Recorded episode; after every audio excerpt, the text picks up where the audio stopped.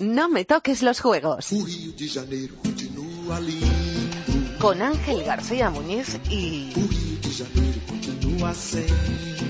Hola, soy María Bernabeu y esto es No me toques los juegos. Y no me los toques porque he estado luchando cuatro años para conseguir mi gran objetivo.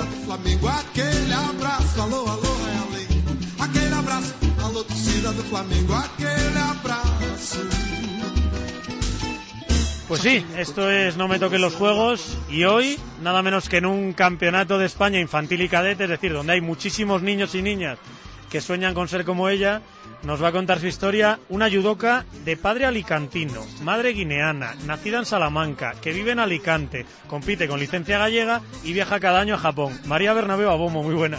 Hola, buenas. Acabamos de empezar y ya me he vuelto loco. Sí, es una historia un poco larga, pero bueno, está bien. Lo de tu madre guineana eh, responde a lo primero que llama la atención cuando te vemos, que es tu color negro. Eh, no creo que tengas ningún problema en llamarla así, porque a mí estas cosas de decir de color me, me llaman mucho la atención. De hecho, cuando venía por aquí un compañero, un amigo, me ha dicho, le he dicho, voy a entrevistar a María Bernabeu. Y me dice, anda, dice, la judoka esta negra que, que, que fue su campeona al mundo, que va a ir a los Juegos. Digo, sí, sí, justo esa misma. Sí, sí, a mí eso, bueno, de color, pues soy de color negro, yo que se diga las cosas claras, ¿sabes? no tengo ningún problema con, con ese tema. De hecho, creo que las niñas del gimnasio sí te llaman morena. Sí, no, realmente la, sobre todo la negra, la negra directamente, incluso y la negra. O sea, que imagínate que sí no tengo problema con eso. Bueno, pues vamos con cosas que te definen bastante más que, que tu color de piel, que para mí son el judo y los estudios. Abro comillas. El entrenamiento de hoy agotador no, lo siguiente. Y mañana examen práctico de derecho financiero. Esto es un no parar. Así que medallas en judo y carrera terminada en derecho. Vaya mérito que tienes, chica. Sí, bueno, las dos cosas me gustan y es- he luchado por las dos y bueno, no ha, no ha sido, no ha sido fácil, pero yo creo que luchando día a día y esforzándote, yo creo que todo se puede conseguir. Pero tu día tiene 24 horas, es decir, es posible sacarse derecho y conseguir medallas en judo y entrenar 6 horas al día con 24 horas, ¿no? No tiene más tu día. Sí, sí que se puede, con mucha paciencia, sacando tiempo y sobre todo paciencia y tranquilidad, sin agobios, porque si no, no se puede. Oye, me hace mucha gracia eh, un tuit que retuiteaste. Oye, hija, ¿qué tal fue en el examen? Mira, mamá, lo importante es que tenemos salud. Sí, sí me... porque- Alguno va mal también, entonces, Claro, ¿no? hombre, somos humanos, soy humana, es decir, que no es que todo lo saca la primera, eh, pero bueno, el camino se hace haciendo, ¿sabes? O sea, paso a paso, bien.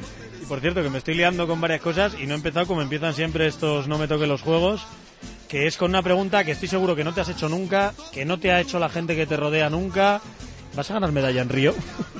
Es que voy a eso, o sea, el objetivo ya no era ir, sino tener posibilidad de poder estar en el podio en reales. Entonces va a ser un día especial y va a ser el día de hacer las cosas que tocan.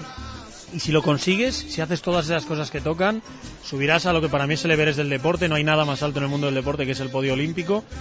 Y desde ahí arriba mirarás hacia abajo, verás a alguien y nada más bajar le darás un abrazo. ¿A quién? ¿A quién te gustaría dar un abrazo? Nada más ganar esa medalla olímpica. A mucha gente, es que no puedo, no puedo poner a una cara, o sea, entre mis padres, mis hermanos, mi entrenador en mi club, mi, mi equipo, mi, eh, la federación gallega, o sea, o sea, hay tantísimas caras que se me van a venir en ese momento, si, si Dios quiere que pase, que va a ser increíble, o sea, no, no es imposible, yo creo que un deportista de élite, del nivel así que en el que estoy, que se le pase una cara, es imposible. Hay tanta gente que ha pasado por tu camino y por tu vida ayudándote. Me gusta ese si Dios quiere que pase, porque esa es otra cosa que te define y que también vamos a contar en esta entrevista, igual que tus inicios, todo lo que has ganado, lo que está por venir y lo que vas a ganar. Así que, ¿preparada? Sí, lista. Venga, pues hoy en No me toquen los juegos, María Bernabé.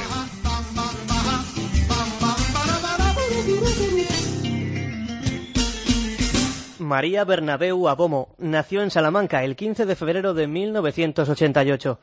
Tiene 28 años y practica judo desde los 6. María tiene 6 años y quiere hacer patinaje artístico. Sí, a ver, a mí me encantaba eso de patinar, el, el baile siempre me gusta, pero es que yo lo veía patinar, cómo hacían esas piruetas, cómo se movían, cómo... Y yo quería, y dije, mi mamá, apúntame a eso, y mi madre, claro, me apuntó. ¿Y qué pasó el primer día? Pues que el primer día que yo siempre soy una chica, bueno, no gordita, sino fuerte y grande, pues el primer día me, me tuvieron de una pared a otra, de una pared a otra tocando. Y mi madre vio eso y dijo, pero tú ves que estás, no estás haciendo nada de lo que hacen las demás. Y yo, ya mamá, pero a mí me gusta, o sea, yo voy a progresar. Y mi madre me dijo, yo creo que no, aquí no. No es lo tuyo, así que hay que buscar otro deporte. ¿Y cuál llegó?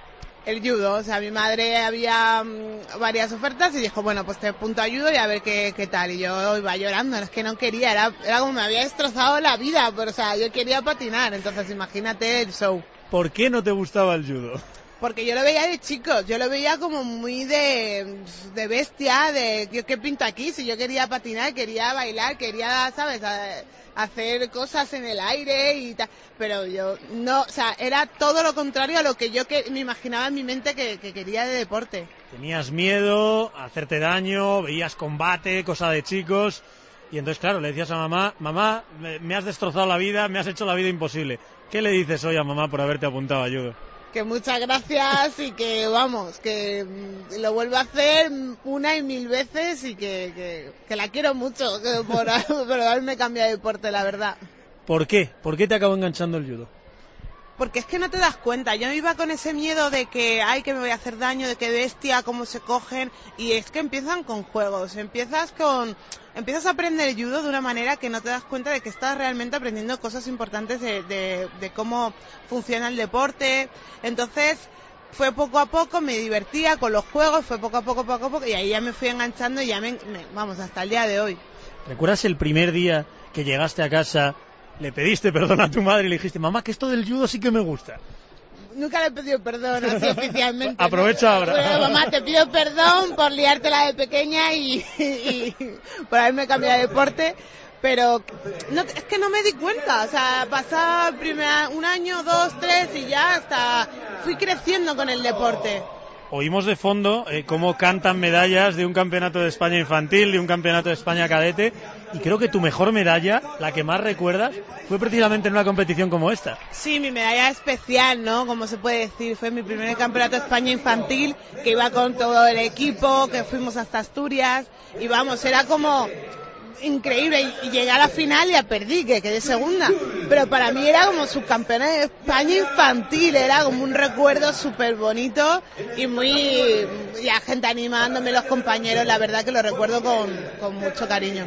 Hablas de tu familia, hablas de tus compañeros, hablas de tu entrenador, de Carlos Montero, tu entrenador de toda la vida, pero si no están ellos, ahí está tu fe para ayudarte. Sí, yo mi fe es muy importante, es, algo que también me ha inculcado mi madre desde pequeña y yo creo que mi fe en Dios es un- el motor de mi vida, yo creo que es una parte importante de, de, de mí, confiando en Dios. Hay una frase que usan mucho que es, no te preocupes, Dios siempre llega a tiempo. Sí, yo creo que hay momentos en lo de que, yo creo que eso puede traducir de Dios aprieta pero no ahoga, ¿no? Hay momentos en el que dices, pero mi fe, yo que tengo tanta fe, que estoy, que tú esperas lo mejor de un Dios bueno, como pienso yo, y algunas veces yo, por ejemplo, algunas temporadas, yo recuerdo antes de la medalla del Mundial, yo estaba sin resultados, estaba como estancada, estaba como, y era como, mm, por favor Dios, me estoy, o sea, te- tengo, entreno seis horas al día, estoy haciendo lo que tengo que hacer, no llega la medalla, no llega. Entonces, es como, llega a tiempo, llegó la medalla cuando tenía que llegar y, eso lo puedo aplicar a, a varias cosas de mi vida, pero en el deporte que estamos ahora hablando, digamos que eso, que en un momento en el que piensas como que todo, todo te abandona, incluso parece que tu fe te está fallando, eh, no, que Dios llega a tiempo, no te preocupes. A diario eh, rezas, a diario lees la Biblia, los domingos vas a misa, por supuesto, pero la Biblia es de las primeras cosas que echas a la bolsa de deporte. Sí, la tengo, vamos, siempre, eh, y ahora ya, ahora con las nuevas tecnologías en el iPad, en el móvil, en el iPhone, sí, para mí es algo que no es un libro como aburrido como cualquiera, para mí es, es un libro importante, decimos nosotros que es la palabra de Dios y eso me ayuda al día a día, no digamos que es un libro que digas, no, es que se escribió hace miles de años y no tiene nada que ver con la actualidad a mí sí que me gusta, me, es más, me, me divierto y, y hay muchas, tengo muchas anécdotas de ir en trenes o aviones y de repente sacarme el, porque la mía, cuando no lo saco en el iPhone o en el iPad, la saco y es bastante grande. Y la de al lado mirando diciendo, pero esta que estás viendo, que mojo, no sé qué, ¿sabes? Me de esas caras, pero es gracioso, pero, pero bueno, es algo que me ayuda y me gusta. Me encanta oír a alguien joven hablar así de, de su fe, de la Biblia, de la religión y demás. Ahora nos tienes que contar también cómo es tu deporte, cómo son sus curiosidades y cómo entrena María Bernabeu para llegar a convertirse en lo que se ha convertido.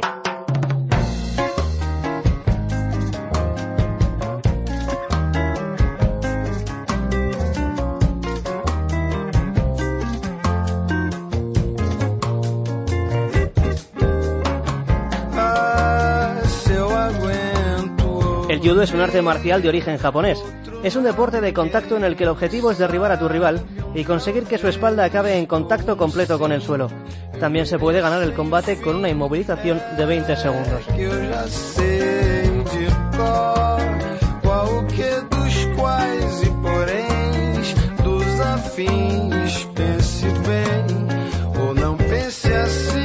¿Qué es el judo? Sí, bueno, el judo es un deporte de contacto eh, que se diferencia eso del karate de taekwondo, es la gran diferencia. Necesitamos el contacto para conseguir lo que es la puntuación. En judo se pueden ganar en, suelo o en pie. La diferencia, pues que en suelo, pues es el, el objetivo es, tirar al contrincante, pero puede caer de diferentes maneras. Si cae como de costado de culo más o menos es un yuko, que es un punto, es la puntuación más baja. No corras tanto, vamos a explicarlo bien. A ver, hay tres grados de puntuación entonces, de menor a mayor. Yuko, Wasari e Ipon. Vale. ¿El yuko cuándo te lo dan? ¿Qué tienes que hacer para que te den un yuko? El yuko, cuando tiras al otro como de culo, medio lado, así, de culo, para que nos entendamos, más de medio lado así. ¿El wasari? El wasari es que cuando no ha caído totalmente con la espalda eh, totalmente en el suelo, o sea, como de costado, digamos. De costado, sí, es como una así una proyección muy buena pero tu rival no ha caído con toda la espalda totalmente al suelo. ¿Y el hipón, que es el, que te da la victoria definitiva? El hipón, digamos que, mm, para que se entiendas como el KO, es como que termina el combate cuando ya tu rival eh, cae con toda la espalda totalmente al suelo. Por cierto, ahora lo contamos, pero vienes de ganar nada menos que un gran slam, el de Bakú. Ya hemos dicho que se puede ganar incluso por un yuko, por un wasari. ¿Cómo has ganado tus cuatro combates? Eh, gané por Ipón y... Por Ipón los cuatro, o sea, ¿para qué, para qué hacerle dudar a los jueces? Sí, hay que ir a, cuando se va, se va a, tope. Oye, ¿y qué es un sido? Que a veces se ganan los combates por tener menos sidos que tu rival. Sí, son penalizaciones, eso se da, pues eh, hay varios. Pasividad durante el combate, pues no estás atacando y te dan pasividad o cuando te sales fuera de lo que es la zona de combate, que hay, hay veces hay diferentes colores. Entonces eh, tú vas acumulando, digamos que esas penalizaciones. Si llegas a cuatro, ya no puedes más y ya te, te eliminan, te, eliminan de la, Hansoku Mate creo que se llama Hansoku Mate, sí. Estos son los datos, digamos, prácticos, cómo, cómo entender el judo. Pero he leído una frase donde entrenas a diario que pone ser judoka es mucho más que hacer judo. Explícamela. Porque el judo no solamente se da en cuando estás en el tatami, cuando estás entrenando. Un judoka es un judoka también dentro y fuera del tatami. ¿Qué quiere decir esto?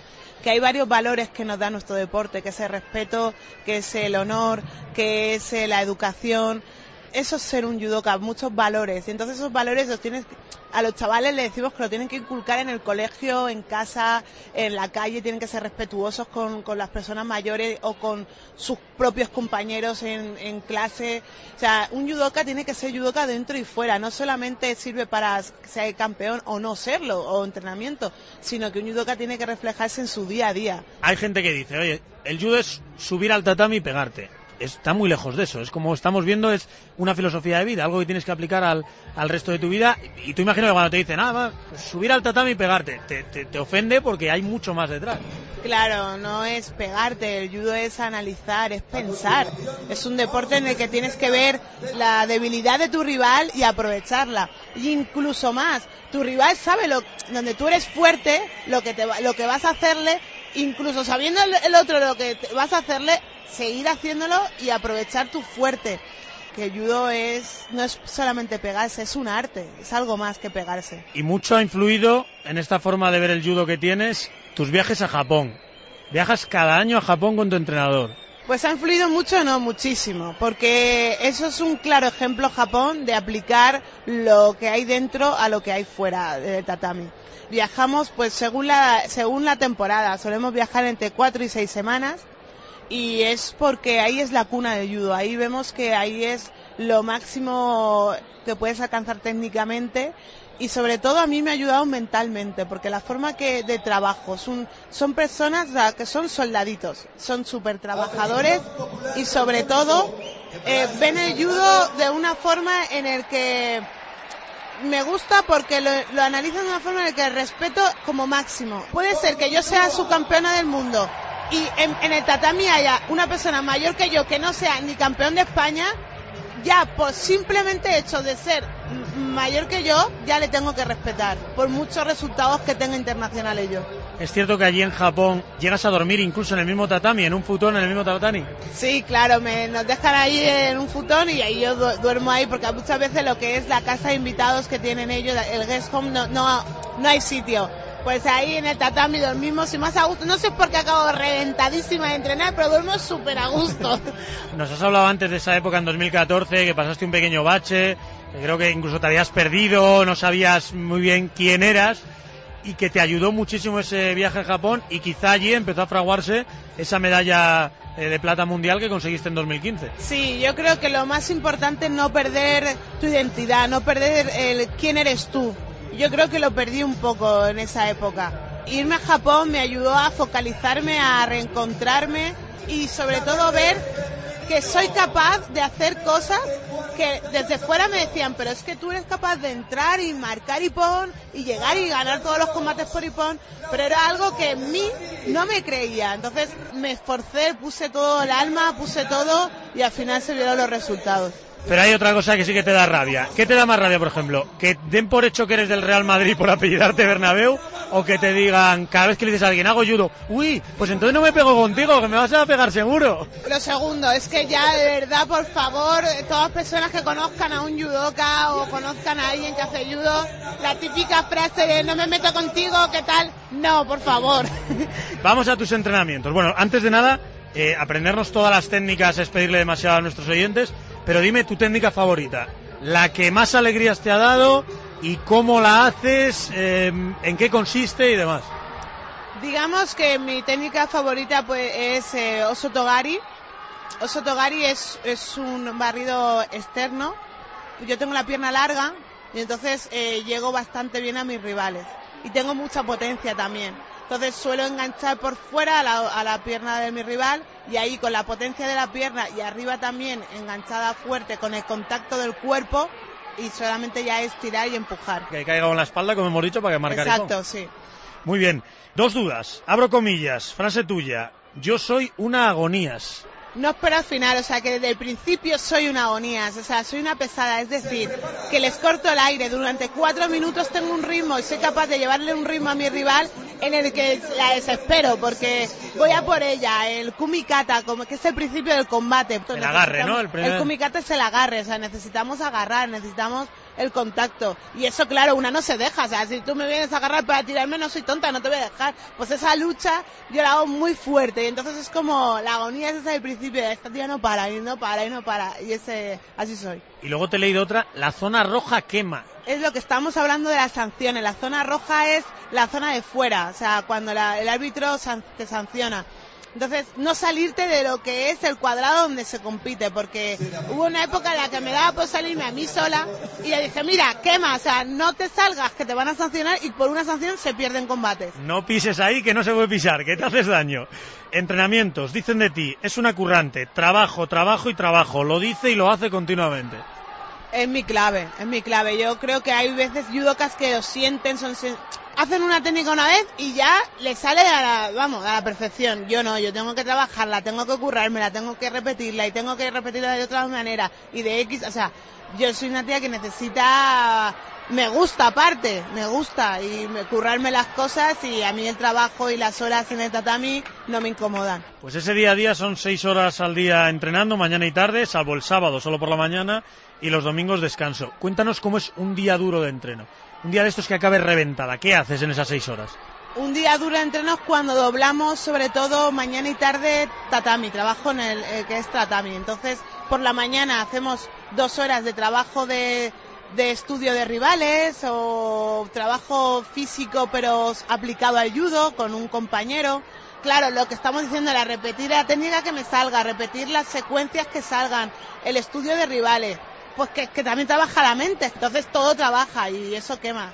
Y ya descansas y a lo mejor a las tres horas a otra vez a, entrenar, pero ya combate, randori, o sea, ya muerte, combate con tus compañeros que no te lo ponen fácil, o sea, que van a por ti porque saben que te ayudan yendo a por ti.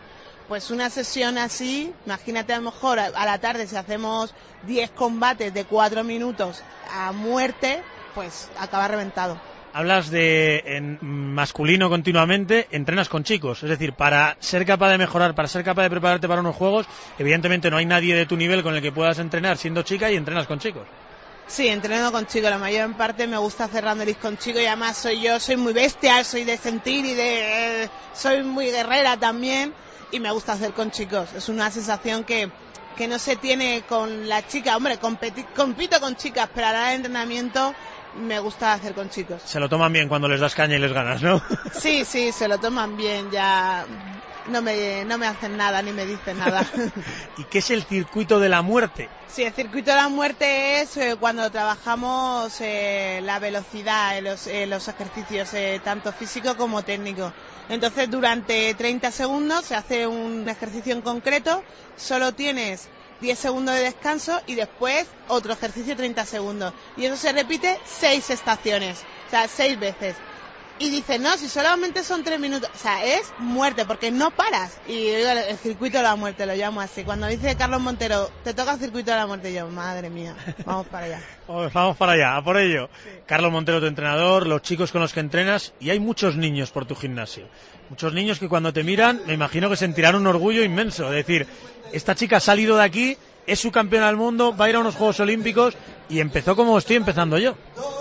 Sí, yo la verdad que no me doy cuenta hasta que eh, no me doy cuenta hasta que les veo la cara, cómo me miran. Y digo, qué fuerte, o sea, porque no me veo aún. Yo, claro, yo como yo soy competidora, soy entreno y hago lo, hago lo normal, lo de día a día. Y claro, cuando veo sus caras y cómo me miran, digo, wow, es que para ellos es, es como un referente, soy un referente y, la verdad que me impacta mucho, me ilusiona y, la verdad que me, me, gusta mucho eso. ¿Y qué llevan esos niños, qué llevan esos peques en la parte de atrás de su kimono? Cuéntamelo. Pues han hecho unos dorsales pues con los aros olímpicos y con justo una foto cuando gano a la número uno de ranking mundial en el, en el Campeonato del Mundo. Y hay una imagen que salgo con los brazos ahí abiertos como celebrando, mirando al cielo, celebrándolo y entonces han hecho unos dorsales y todos los niños a todas las competiciones llevan ese dorsal. No está mal, ¿eh? Espíritu olímpico, los cinco aros y tu foto ahí mirando al cielo y dando gracias. Sí, una pasada. Yo cuando vi que lo, sacaban me quedé, me quedé muy impresionada. Pues vamos a hablar precisamente de esa medalla, de esa plata mundial y de todo lo que has ganado a lo largo de tu vida.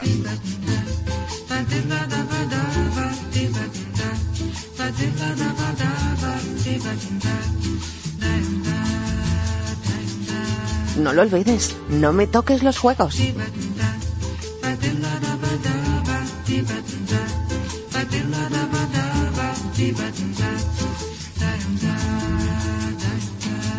María Bernabeu fue subcampeona del mundo en 2015 y ha ganado oros en Grand Slam, Grand Prix, World Cup y European Cup. Aspira ahora a subir al podio olímpico en Río de Janeiro.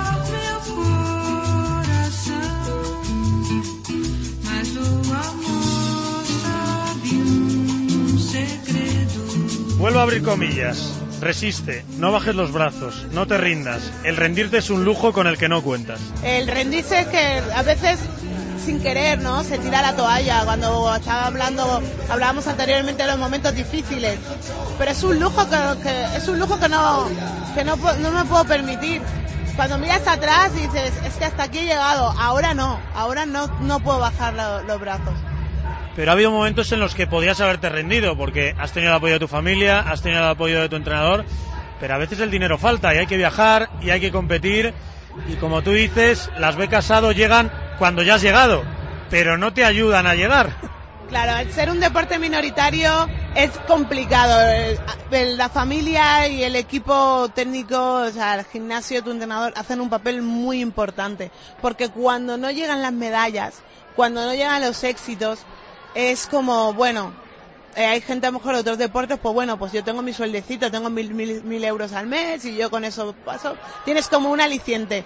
Pero un deporte minoritario en el que hasta que no llega la medalla no te dan nada, es complicado, complicado el día a día. Por eso es fácil rendirse, decir, pues bueno, me, pues me dedico a mis estudios o me pongo a estudiar como cualquier compañera mía o una amiga mía, o una vida normal, como digo yo, entre comillas, y punto pero después dices no. O sea, hay algo en ti que no podrías vivir sin esa sensación de competir. Yo, por ejemplo, soy competidora y esa sensación de competir, salir al tatami, las ganas de ganar, la ilusión, esos nervios, yo creo que en mi vida lo voy a sentir con otra cosa, lo tengo claro. Hablando mal y pronto, pedir dinero a tus padres con 26 años, estudiando, currándotelo a diario, jode. Duele, duele muchísimo, duele muchísimo, porque mal por mi parte, pero compararme, compararme con mis compañeras que han terminado la carrera, que se están buscando trabajitos, que ya están viendo sus cositas, sus máster o, o, trabajos en algún bufete y tú dices, yo aquí todavía pidiéndole a mi padre para poder irme a, o para gasolina o para... Es duro, es duro. Te sientes, en una palabra, impotente, o sea, así de claro hasta que llegaron esas medallas eh, en European Cup, en World Cup y dos momentos que quiero destacar. Junio de 2015, Grand Prix de Budapest. ¿Quién ganó? Gané yo, gané yo medalla de oro y ahí es que yo creo que ahí se abrió la puerta. Mi primera medalla en un Grand Prix y se abrió la puerta de, decir, wow, es que puedo y encima lo he hecho bien y vamos para adelante. O sea... Esto en junio y una, un par de mesecitos después, en agosto, Mundial de Kazajistán. ¿Qué pasó? Subcampeona del mundo, increíble. O sea, fue un día, digamos que muy especial. Y es como cuando fluye todo, que no tienes ni que pensar, que vas pasando ronda, te lo estás pasando bien, estás disfrutando de la competición, todo sale haciendo lo que toca cuando toca y todo sale.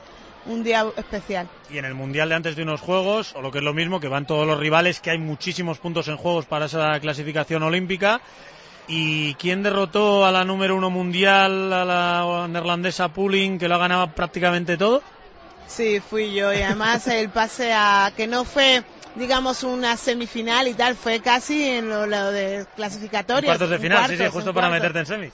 Eso ya fue como el decir, bueno, si ella va hasta aquí, seguimos.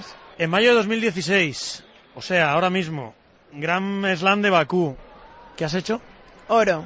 oro y mi primera medalla en un Gran Slam, oro, mi primera medalla de oro.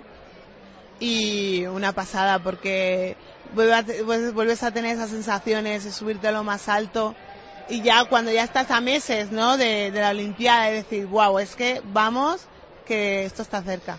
Lo hemos contado antes, cuatro combates, los cuatro por Ipón. No creo que haya mejor forma de ganar un título en judo que ganar todo por Ipón y en judo hay dos bronces porque bueno se puede llegar por repesca aparte de las semifinalistas que, que pierdan y contigo subieron al podio la brasileña Portela plata y la cubana Pérez y la venezolana Rodríguez bronce ¿quién ganó a esas tres medallistas que estaban contigo y repito a todas por Ipón?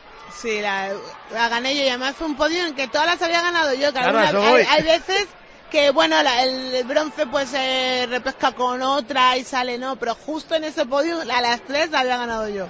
Más mérito imposible y como tú dices, apenas, bueno, menos de 100 días para los Juegos. Tiene que dar una moral increíble. Sí, sí, da mucha confianza y sobre todo el ver que el trabajo sale. Confiar en el trabajo diario.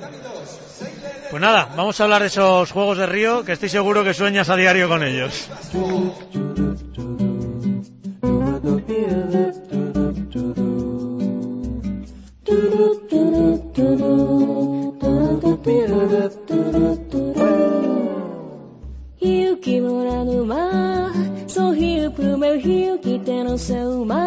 María Bernabeu disputará sus primeros Juegos Olímpicos en Río de Janeiro. Para conseguir el oro deberá ganar cuatro combates seguidos. Si gana el primero y entra en cuartos de final, tendrá dos oportunidades de ganar al menos el bronce gracias a la repesca.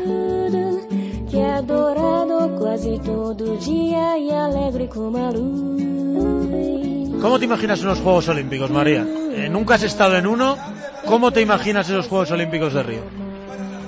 No sé, o sea, es como el sueño que siempre quieres alcanzar, pero ahora viendo el Campeonato del Mundo, viendo los Grand Slam, sé que va a ser especial porque son los Juegos, pero sé que va a ser una competición más, digamos, porque van a estar las mismas que he visto durante todos estos dos años para la clasificación olímpica, digamos, de la competición y quiero verlo como una competición más llamado Juegos Olímpicos con lo que eso conlleva, pero sé que va a ser no va a ser tan diferente a lo que he venido haciendo atrás. Te he leído en una buena entrevista que te hacen en el país la compañera Leonora Llovio que tú al final eso lo ves como un búnker en el que tú te vas a meter, a pensar solo en tu día de competición y luego ya disfrutarás de lo que son los juegos. Exacto, puesta la mirada a lo que toca el día que me toque competir y al final eso es a, eso es a lo que voy, porque al final en el en un segundo que te despistes, adiós a todo el trabajo de cuatro años. El 10 de agosto será ese día que compitas y en este momento la entrevista siempre al protagonista no me toque los juegos.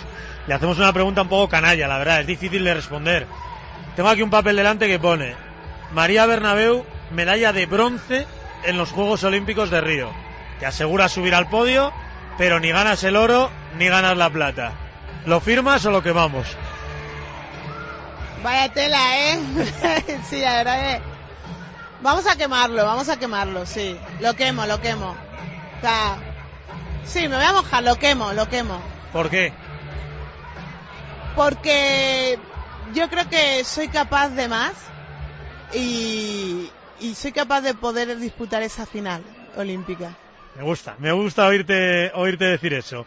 Formato de competición. Para la gente que no se maneje en el judo, vale. evidentemente cada combate es a, a, vida o muerte, digamos, salvo la opción de repesca, que creo que en estos juegos empiezan desde cuartos de final, ¿no? Eso es. Sí. O sea, tú tienes que llegar mínimo a cuartos de final para poder repescar.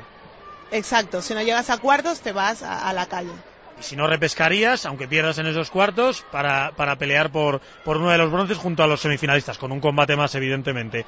Todos los combates el mismo día. Imagino que por un lado, mejor para no tener que comerte la cabeza, pero físicamente debe ser muy estresante y mentalmente no sé qué piensas que haces entre esos combates.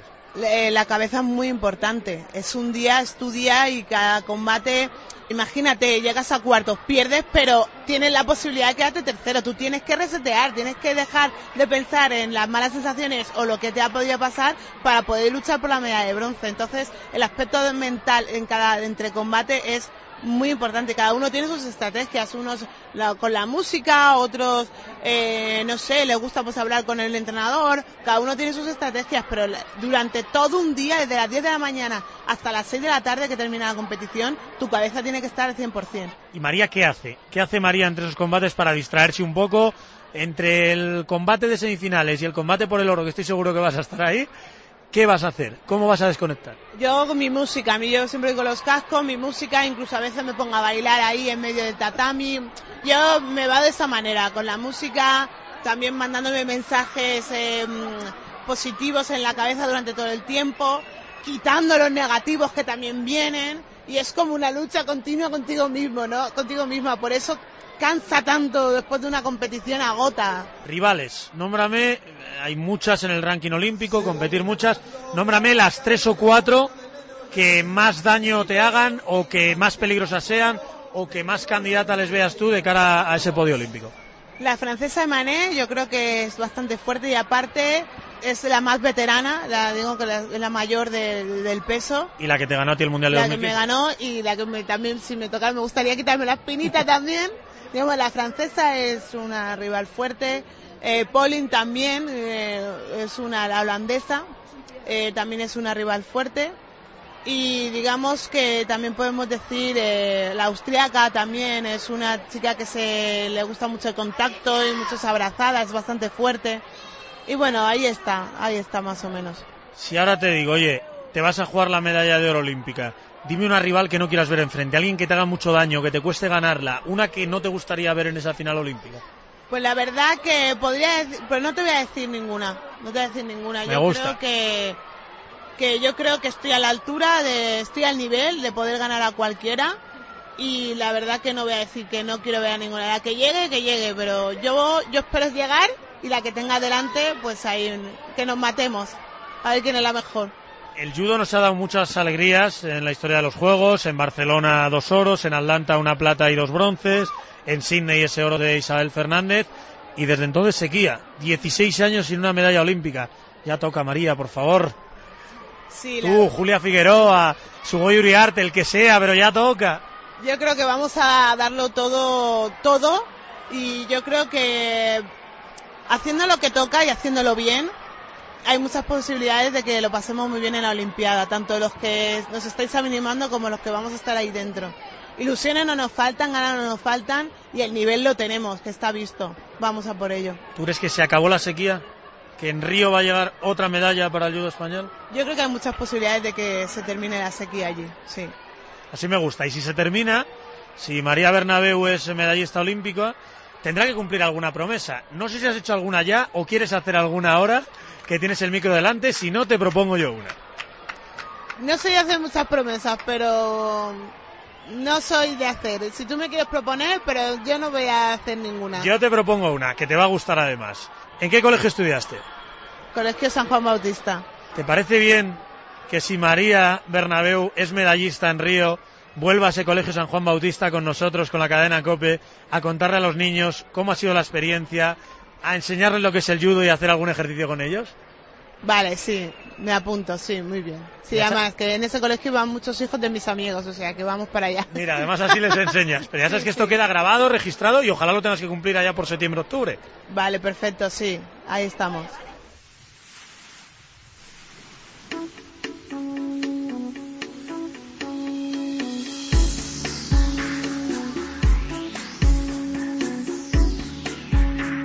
Recuerda, no me toques los juegos.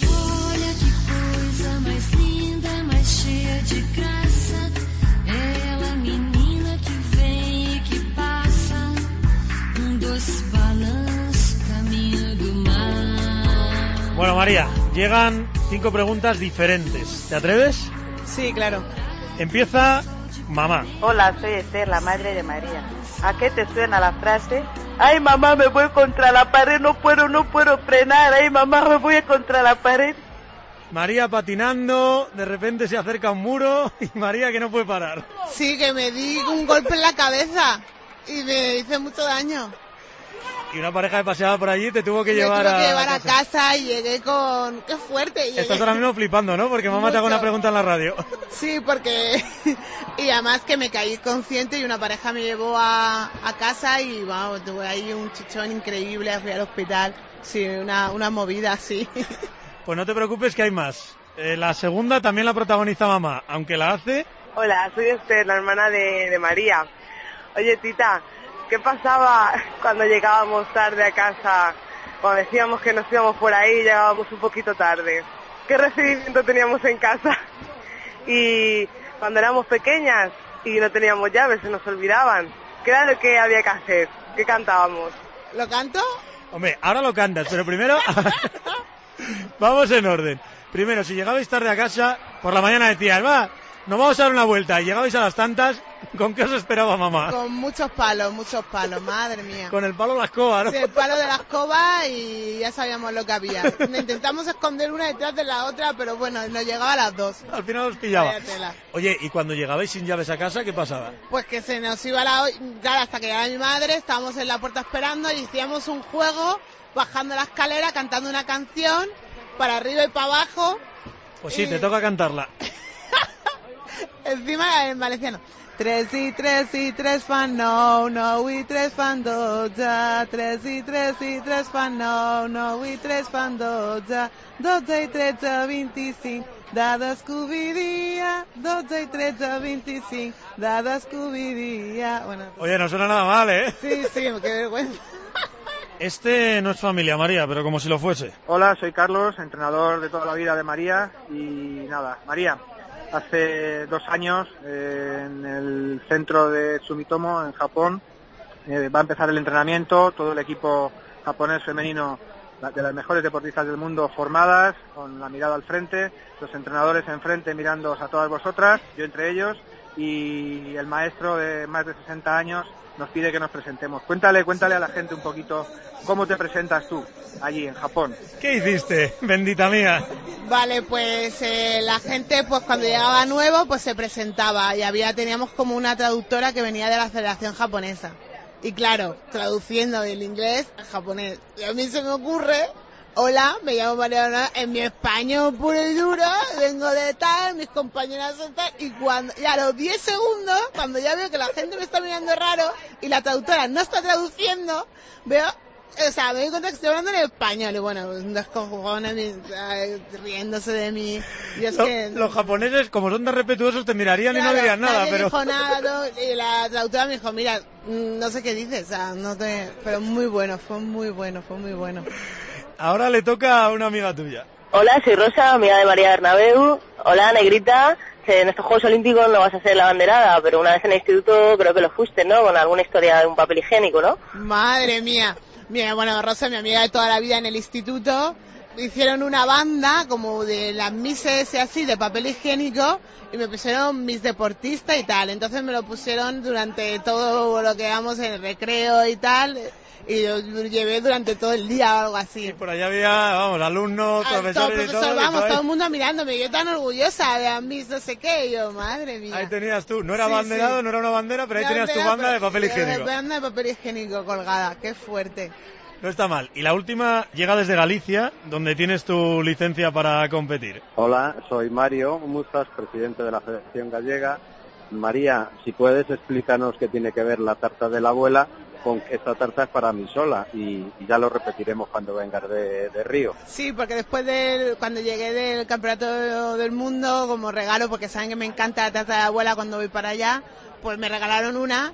Y vamos, que no repartí, repartí lo, lo que tenía que repartir y ya está. Y después me, lo, me la comí yo sola, me la llevé para el hotel para mí. Dice, ¿no vas a repartir? Y yo, no, esta es mía. Dicen que te gusta tanto que a la nevera te la llevaste y te la acabaste tú solita. Sí, sí, sí, me la llevé para el hotel y me, me la zampé yo sola. Sueña conmigo, María. 10 de agosto, Carioca Arena 2, las 5 de la tarde en Río, las 10 de la noche en Alicante. María Bernabéu es medallista olímpica. Te acercas a este micro azul de cope y nos darás un trozo de tarta de la abuela o tampoco compartirás con nosotros. No sé, creo que no. y ahora en serio, eh, ganes o no esa medalla, eh, si puedes ganarla, que eso esperamos todos, pero habrás cumplido con orgullo tu versículo favorito de la Biblia. ¿Puedes decirnos cuál es? He peleado la buena batalla, he acabado la carrera, he guardado la fe. Timoteo 4.7, creo que es tu favorito. Sí, es uno de mis favoritos, sí.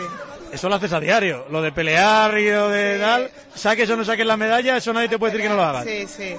Sobre todo terminar la, la carrera, digamos, de este ciclo olímpico orgullosa de mí misma. Eso, eso es un objetivo.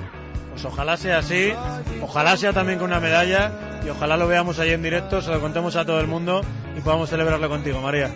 Muchas gracias por vuestro apoyo. Un abrazo fuerte. Gracias.